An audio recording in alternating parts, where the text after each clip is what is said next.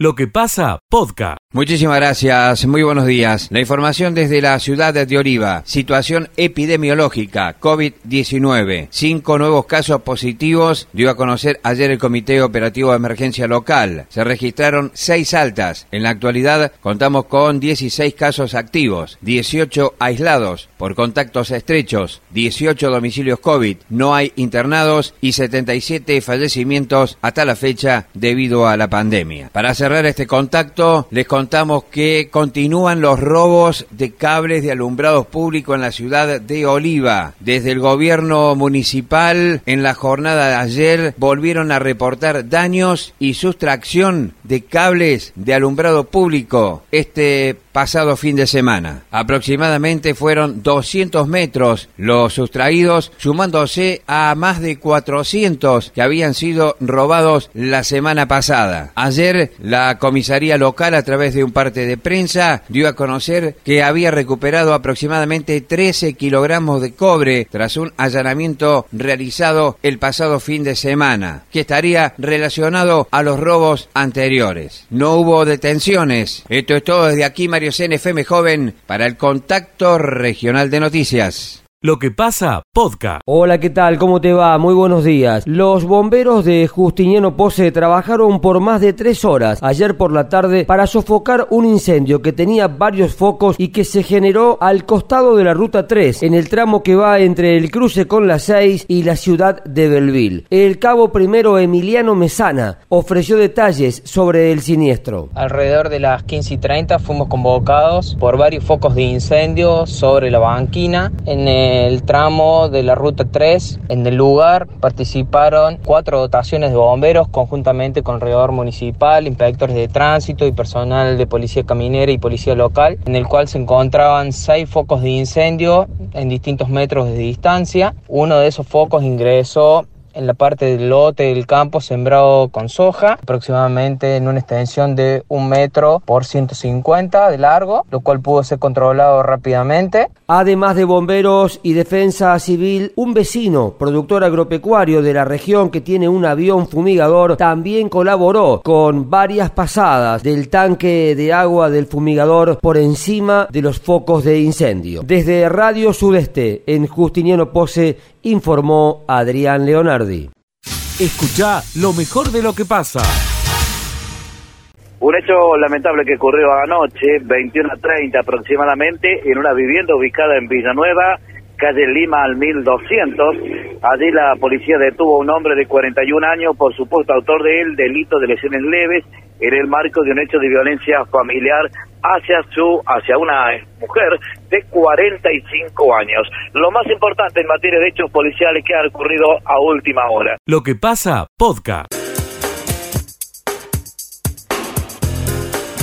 La columna de Martín Alanis. Es una semana de mucha política, dijimos, porque es una semana de definiciones. Sí. Vamos a comenzar en el plano local, porque todo tiene que ver con todo. A ver. Se va a elegir el nuevo presidente del Consejo Deliberante, las nuevas autoridades, sesión preparatoria. Estamos a día martes y todavía no hay fecha.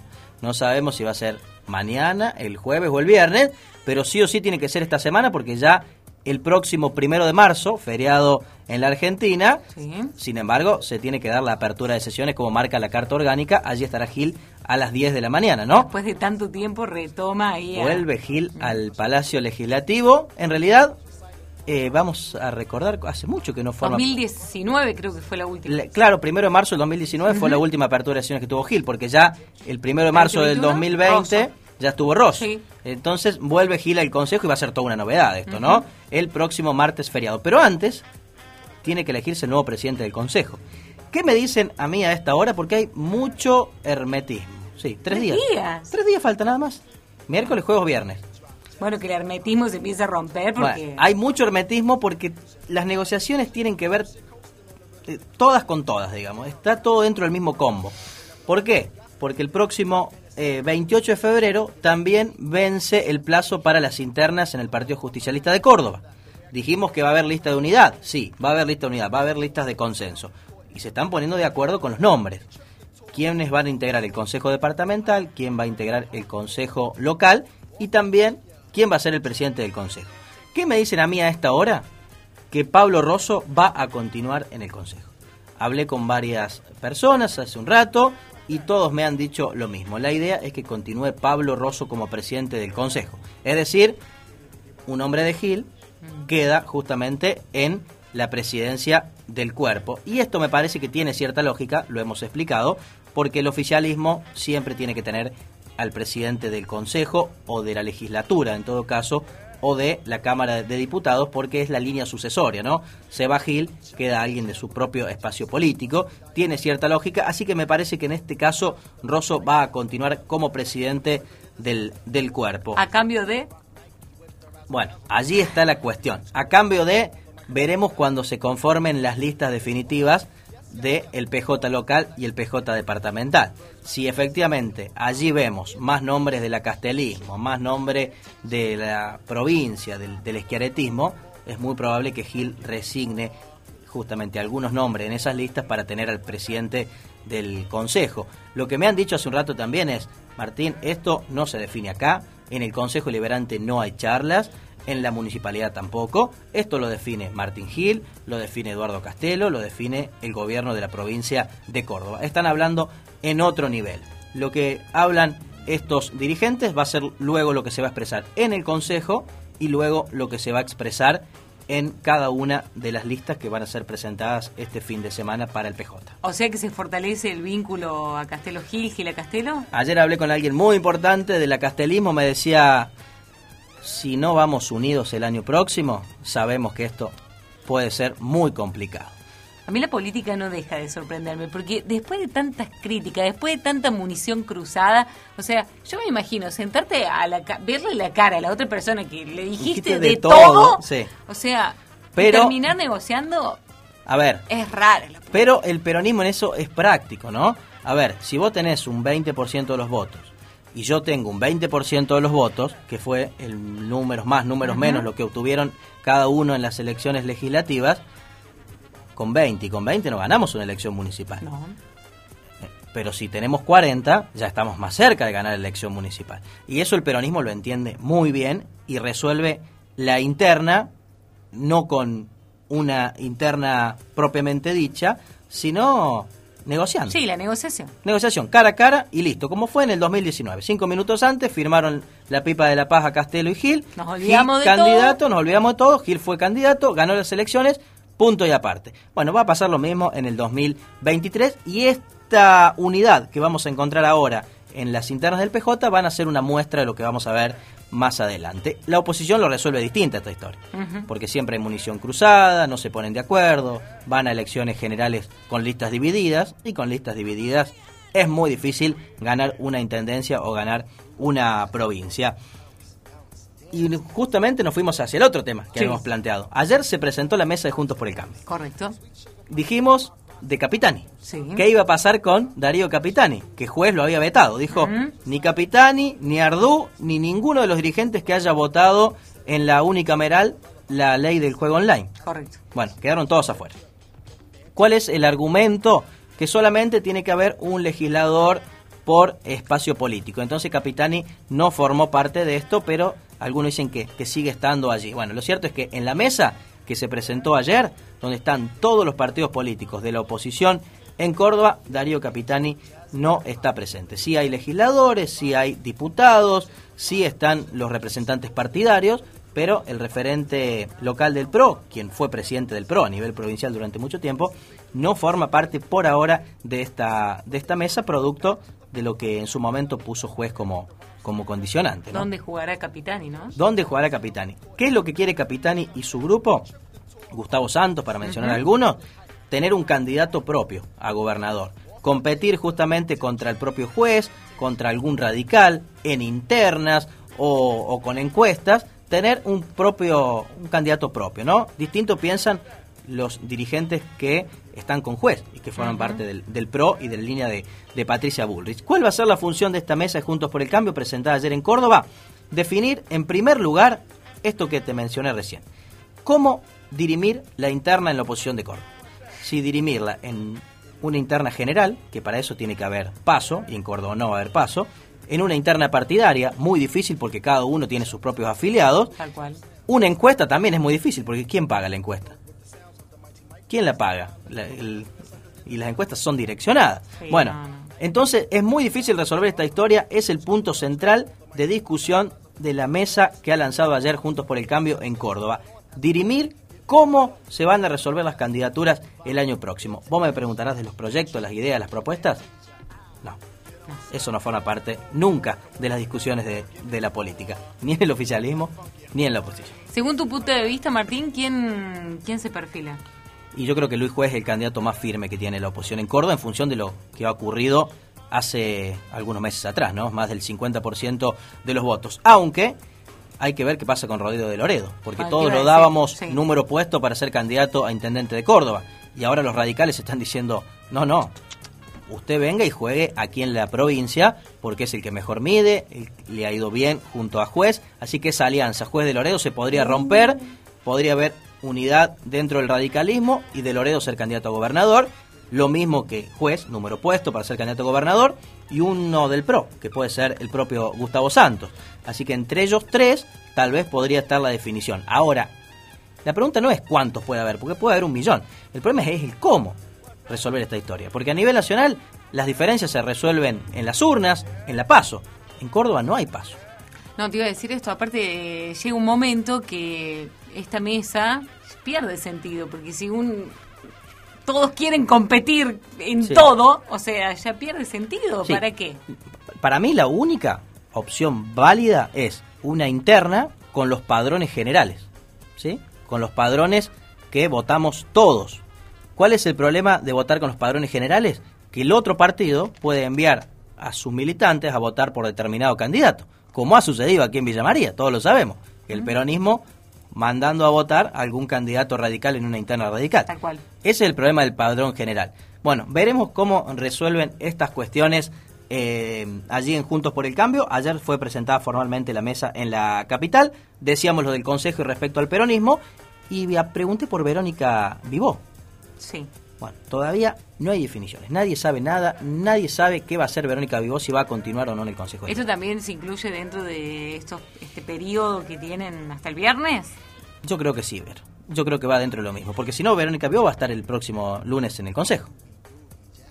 Como edil. Entonces, cuando yo dije que esta es una semana de mucha política, muchas definiciones, tienen que ver con esto, ¿no? Conjuntos por el Cambio, el Consejo y el peronismo. Tal vez la próxima semana ya vamos a hablar de las aperturas de sesiones, de lo que dijo Alberto Fernández, de lo que dijo Gil, los proyectos eh, para este 2022, cómo resolver la inflación, qué sé yo.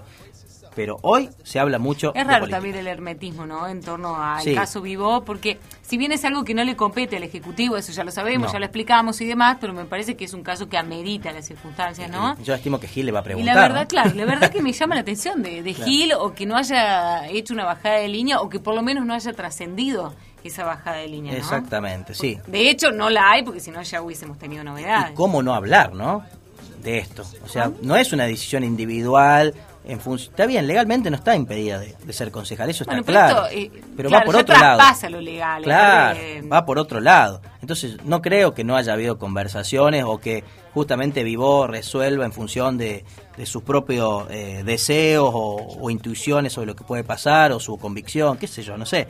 Me parece que tiene que haber conversaciones. Es un caso muy grave que hasta ahora es uno, porque pueden llegar a ser dos. Tal cual. Hoy hablaba justamente el abogado Marcos que en las próximas horas va a haber indagatorias a Barrera y también a, a la propia Vivó.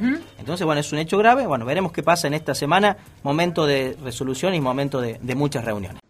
Escucha lo mejor de lo que pasa.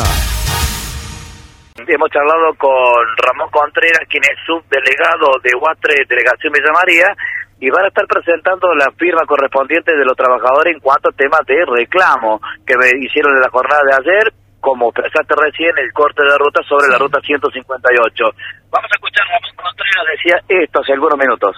Estamos acá en la, delegación de Guatre, Córdoba, para salir para el Ministerio de Trabajo de la Nación, hacer la presentación de la, de la firma de, de lo que se hizo ayer en Villa María. Después de, de esto tenemos, tenemos que esperar que, que se resuelve por los dos lados, que se resuelve en Guatre, si, si esto se sigue poniendo más con medidas más duras o, o el Ministro de Trabajo de la Nación afloja y, y firma el certificado. Así que bueno, pero hoy estamos en, en, en ida al Ministerio de la Nación a hacer la presentación.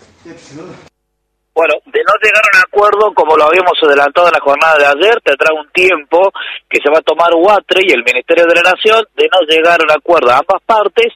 Eh, nosotros habíamos adelantado que posiblemente se realice un paro de parte de UATRE, Verónica, ¿no? Lo que pasa, podcast. Esta verdura verde, como habitualmente decimos, ha tenido o ha sufrido por alta temperatura, como habitualmente dicen los verduleros, en la jerga de ellos, dice, se ha quemado toda, por lo tanto que hay muy poca la que se consigue en el mercado, muy poca la que hay para venderse en las verdulerías, Sí. y tiene un costo muy alto, Verónica. Mm. Es decir, que saque un préstamo, vaya a un banco, vaya a comprar lechuga, por ejemplo. O sea que le- lechuga con huevo no. Lo, lo- lo Claro. descartamos, lo descartamos. Claro, yo que decíamos el día pasado que había aumentado los huevos, no sé cuánto. Sí, Bueno, como eh, 500, 600 pesos el maple, no sé, una locura. de esa reunión no se pusieron de, de acuerdo, eh, no se no se pusieron de acuerdo Sí, no. los depósitos de los, de los huevos. Los. Eh, vamos a vamos a hacer un repaso después a ver cómo están, a ver si aumentó o no, ¿le parece? Bueno, dale, pero ahora contame qué pasa con la lechuga. Quiero saber.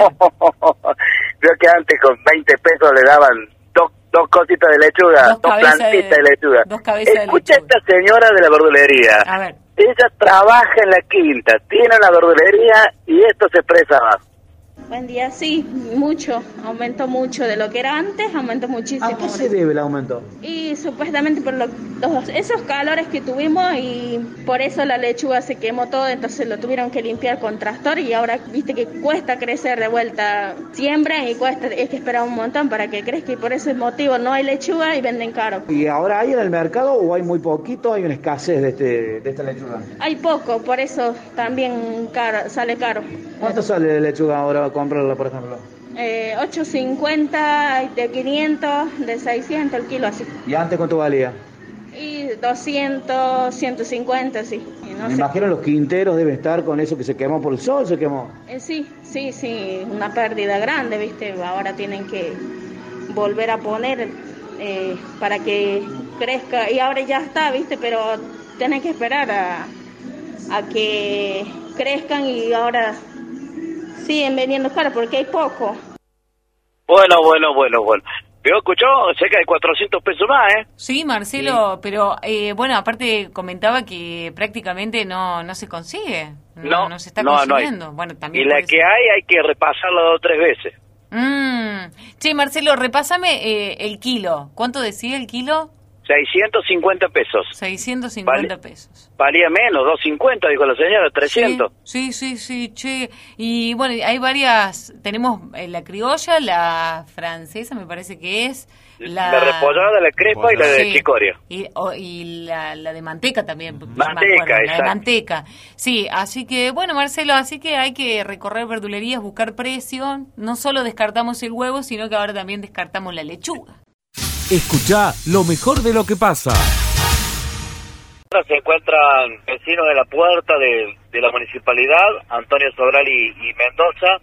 Son vecinos que están reclamando su propio loteo que pertenecen al programa Lo Tengo. Eh, esto estamos hablando de 5 o 6 años atrás. No hay ningún tipo de respuesta de parte del Ejecutivo.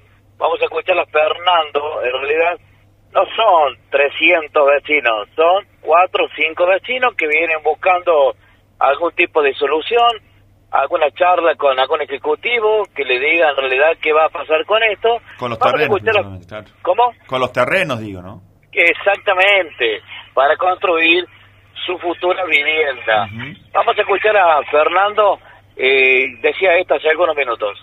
Simplemente venimos a hacer un reclamo eh, pacíficamente eh, y que alguna vez tengamos alguna respuesta. Hace seis años que esperamos, donde fuimos beneficiarios y adjudicatarios de un plan Lo Tengo, donde nos anotamos y debíamos eh, cumplir ciertos requisitos. Pasaron seis años, ¿hay alguna respuesta de parte del Ejecutivo? No, no, no tenemos respuesta. eh, siempre es lo mismo, llega fin de año eh, y nos dicen que están próximos a salir. La cuestión que nosotros nos hemos comunicado tanto acá con el municipio como en provincia y se arrojan la bola.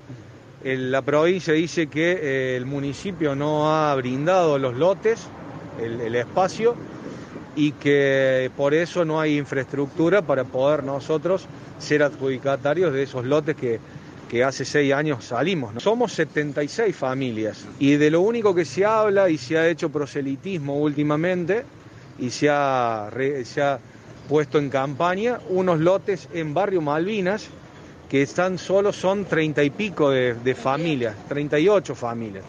Y en realidad somos 76 familias que hemos salido adjudicatarios de esos lotes, de, no de esos precisamente, sino en distintos barrios de la ciudad de Villa María, eh, cada, cada familia le tocaba en un barrio distinto, Parque Norte, San Martín, San Juan Bautista, eh, Barrio Bota, en distintos lugares nos to- tocaba eh, eso, eso que hace seis años venimos reclamando. ¿Esperan ser atendidos hoy?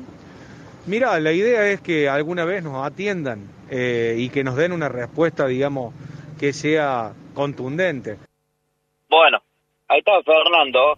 Eh, son uno, dos, tres, seis vecinos. Seis vecinos que vienen a reclamar por todos, en realidad. Porque, claro, muchos de ellos trabajan, otros han pedido permiso para ser atendidos eh, por el Ejecutivo Municipal. La municipalidad hasta ahora, puertas cerradas. Puertas cerradas. La puerta principal del hall del municipio cerrada. Cerrada. Eh, como que nadie puede ingresar. Son seis vecinos, ¿eh? Pero eh, habitualmente se, bueno, sí está cerrada, ¿no? Habitualmente suele estar abierta, pero se ingresa por el costado. Sí, se ingresa por, Por el costado, pero, pero quiero hacer hincapié que no vienen a romper nada. No, vienen no, a- sí, sí, Vienen vienen- a charlar, vienen a ver qué soluciones hay después de seis años. No, no, no. Necesitan respuesta, Marce, la familia. Exactamente. ¿no? Porque bueno. ahí hablan de, de los seis años y, y- y no tienen respuestas y el programa lo tienen avanzado para poder eh, eh, armar su, su vivienda. Falta el terreno, lo más esencial para montar una casa, ¿no? Exactamente. Exactamente. Pero bueno, vamos a ver cómo continúa. Están esperando ser atendidos por algún ejecutivo. Si de no atenderlo, volverán este mañana o pasado haciendo ese tipo de, de reclamos, digo. Lo que pasa, podcast. Lo que pasa, podcast. Bueno, hay muchos eh, temas para hablar contigo. Quiero ir principalmente a lo que se habló ayer, porque eh, empiezan hoy a pedir, y pero ¿por qué no le desafiliaron directo? Eh, porque el estatuto de la liga no lo permite. Hay cinco puntos que deben eh, regir para eso, y, y en esto, por lo que se conoció de SOE, no está ni siquiera en uno de estos cinco puntos. Por eso se pide la intimación para 48 horas presentar la documentación y la confirmación de participar, es decir, hasta el miércoles, ¿no? Claro, exactamente, así es tal cual vos lo estás manifestando, esa es, eh, es así, o sea, nosotros, ellos presentaron toda la documentación en su momento, cuando la liga se lo requirió para poder ingresar como un club de la liga, eh, y al cumplimentar todos estos pasos, ya es eh, que fue aprobado aparte por el Consejo por unanimidad, eh, y bueno, entonces hoy, para desafiliar una, una institución de la liga, eh, tenemos nuestro estatuto y, y no encuadra en ninguno de los puntos para que pudiera sufrir este club una desafiliación. El único punto que tiene hoy que no le permite eh, participar es que no pudo realizar ningún eh, fichaje ni nada y para eso necesita firma de su presidente o secretario, de los cuales tienen pedido de captura o algunos de los otros miembros están ya detenidos. Entonces, hoy no, no tiene posibilidades el club de presentar ningún trámite en la liga y es lo que le está impidiendo jugar.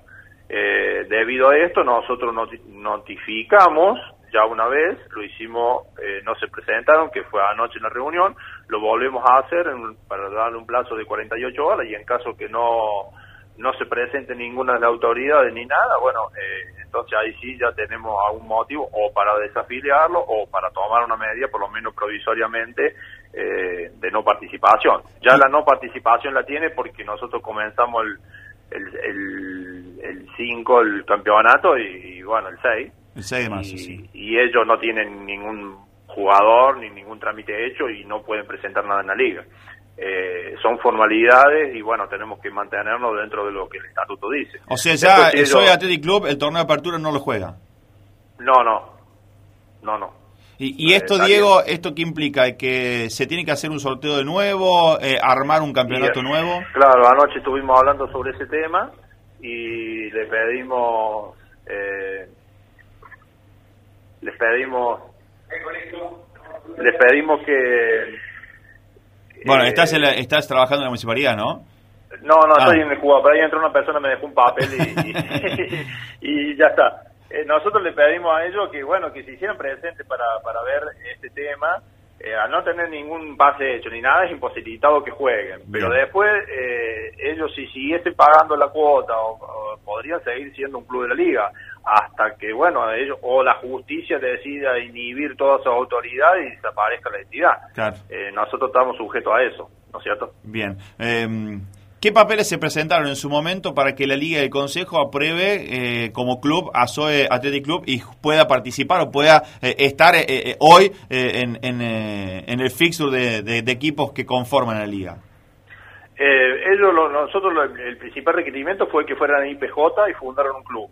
Así lo hicieron, eh, se presentaron, bueno, ellos presentaron sus autoridades ante IPJ, IPJ le, le aprobó esa asamblea y ellos nombraron presidente y bueno, todas las autoridades del club, con eso vinieron a la liga y bueno, se cumplimentaron, nosotros lo presentamos ante la mesa de, de delegados de- del consejo y todos estuvieron de acuerdo que, que el que entrara como un nuevo club de la liga. Después su proyecto, bueno, era, era muy superador y bueno, terminó pasando lo que pasó eh, con este tema.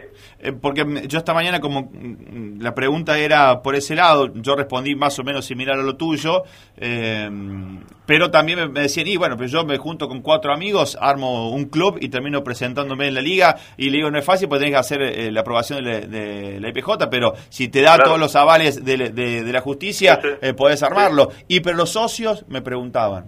Y bueno, pero si IPJ lo aprobó es porque tenían su documentación Está en regla, claro. O sea, yo, cualquier persona puede presentarse, llamar a una asamblea y si PJ se lo aprueba, están en, en lo que la ley dice para, para, para, para ser una, una entidad sin fines de lucro, en este caso un club, y participar tranquilamente en, en lo que nosotros también le exigimos, eh, era que ellos tuvieran dos o tres canchas, como no tenían un lugar donde jugar. Como. Eh, y bueno, ellos habían hablado ya con ciertas instituciones de la liga y habían acordado hacer local en algunas instituciones de la liga, hasta en tanto tuvieran su, su propia su, su propia cancha, ¿no? Exacto. Eh, nosotros tenemos otras entidades de la liga que no tienen cancha y juegan por convenio, presentan notas, esa es exigencia que siempre la liga le pide, dónde se van a localizar estos equipos. Pero no tener cancha no es un impedimento de, de no participación en la liga.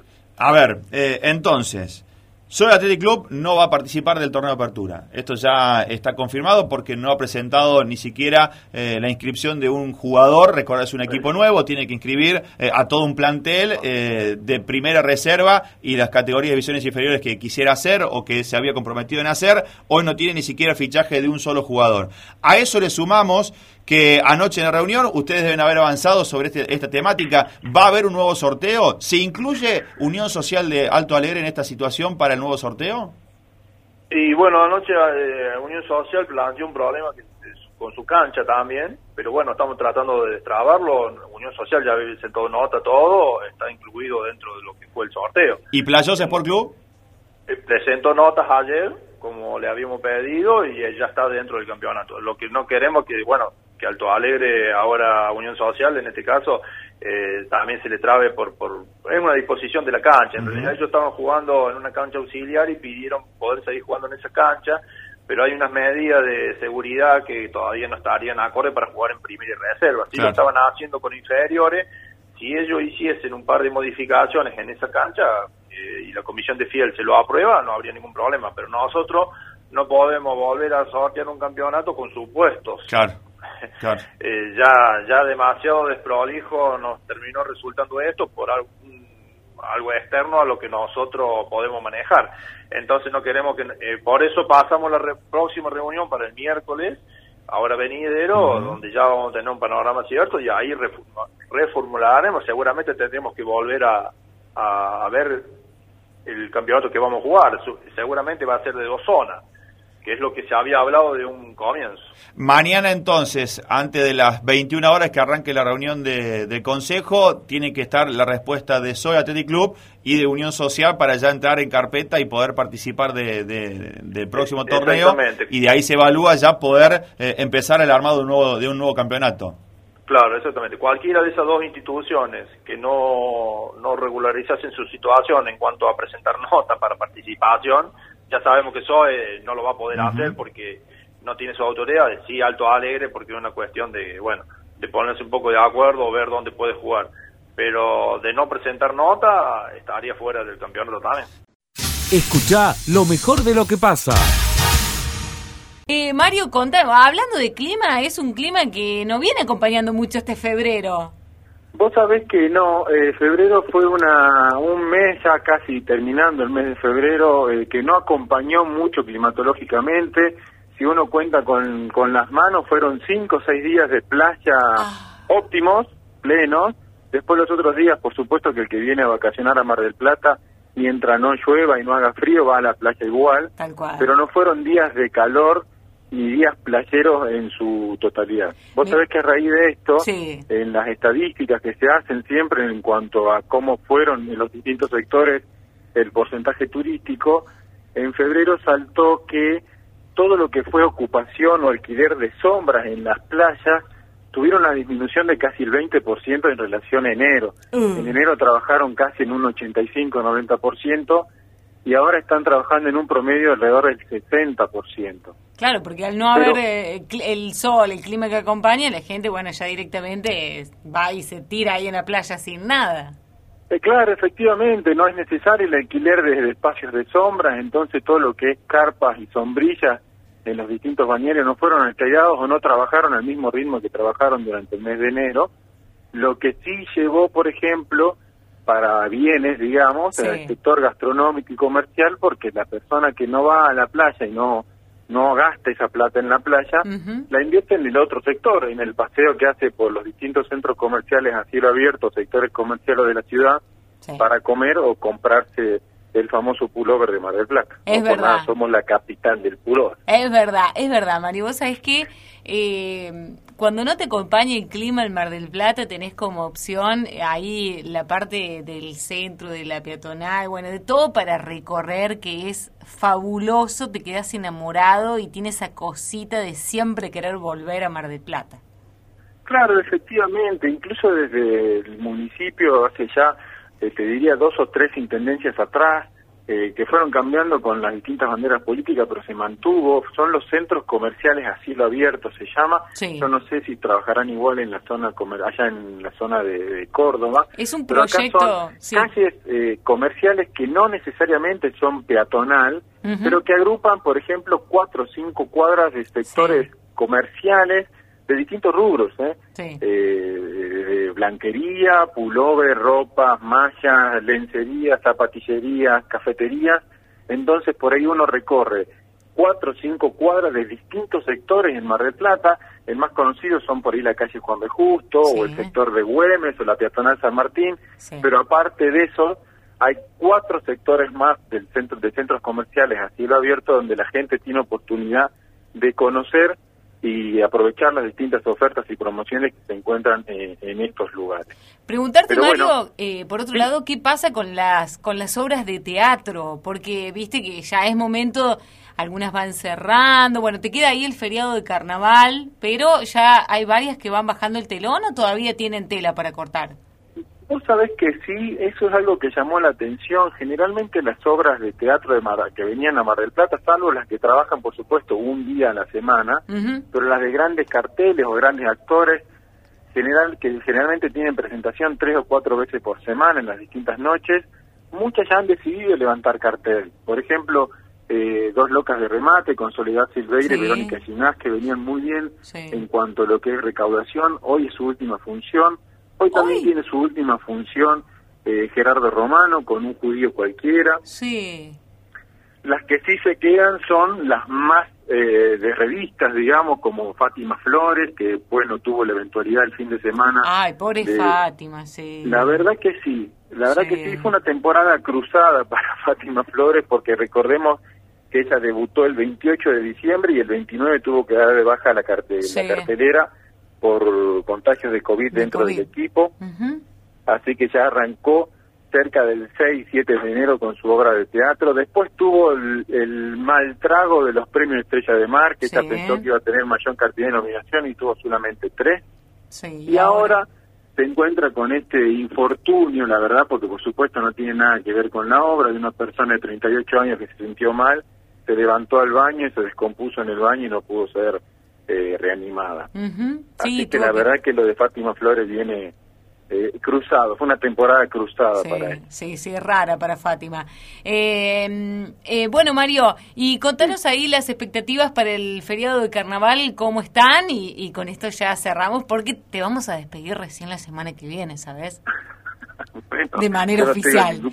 No, no me despido ahora de vos. Bueno, te cuento, vos sabés que las expectativas para el fin de semana largo de carnaval son altas, se habla de una ocupación de entre un 90 y 95%, y climatológicamente hablando, el clima también acompañaría, porque se hablan de temperaturas de alrededor de 30 grados. De todas Eh, formas, Mar del Plata y todo el- ¿Cómo? Bien ahí, buenísimo, 30 Sí, sí, grados ya es un montón. Claro que sí. De hecho, eh, si bien esta temporada no hubo, muchas temporadas hubo necesidad de llamados de parte del ente municipal de turismo de, de casas que fueran habilitadas para poder- para recibir turistas, no se prevé tanta ocupación para este fin de semana desde desde el Entour. Sí se espera un gran fin de semana. Recordemos también que algo que hizo que bajara la cantidad de, de turistas de Mar del Plata en esta semana es el comienzo de clases en Capital Federal. Sí, Ellos ya comenzaron las clases este lunes 21 y quieras que no, esa presencia del turista de Buenos Aires se siente y mucho, por lo que esos cuatro días de carnaval se esperan no solamente la afluencia turista de todo el país, sino la gran afluencia de turistas que llegan desde Buenos Aires para Mar del Plata. Bueno, Mario, Así que veremos, de hecho el municipio también prepara el festejo del carnaval, sí. ya tenemos las comparsas y los corsos que van recorriendo los distintos barrios de Mar del Plata, porque lo que se hace es que las, todas las compañías locales eh, que festejan el carnaval hacen su gran presentación el domingo alrededor de las 5 de la tarde en Plaza España, Guau, que es ahí en Libertad y la Costa, Sí. cerca del bañario de la Perla. Ujú.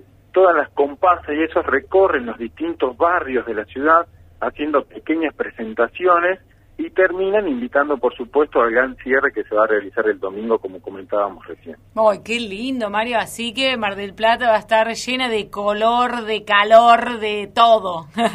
Sí, sí, sí, sí, totalmente. La verdad que se espera un gran cierre de temporada para este fin de semana largo de carnaval y ojalá, por lo menos en la previa, todo apunta que así sea.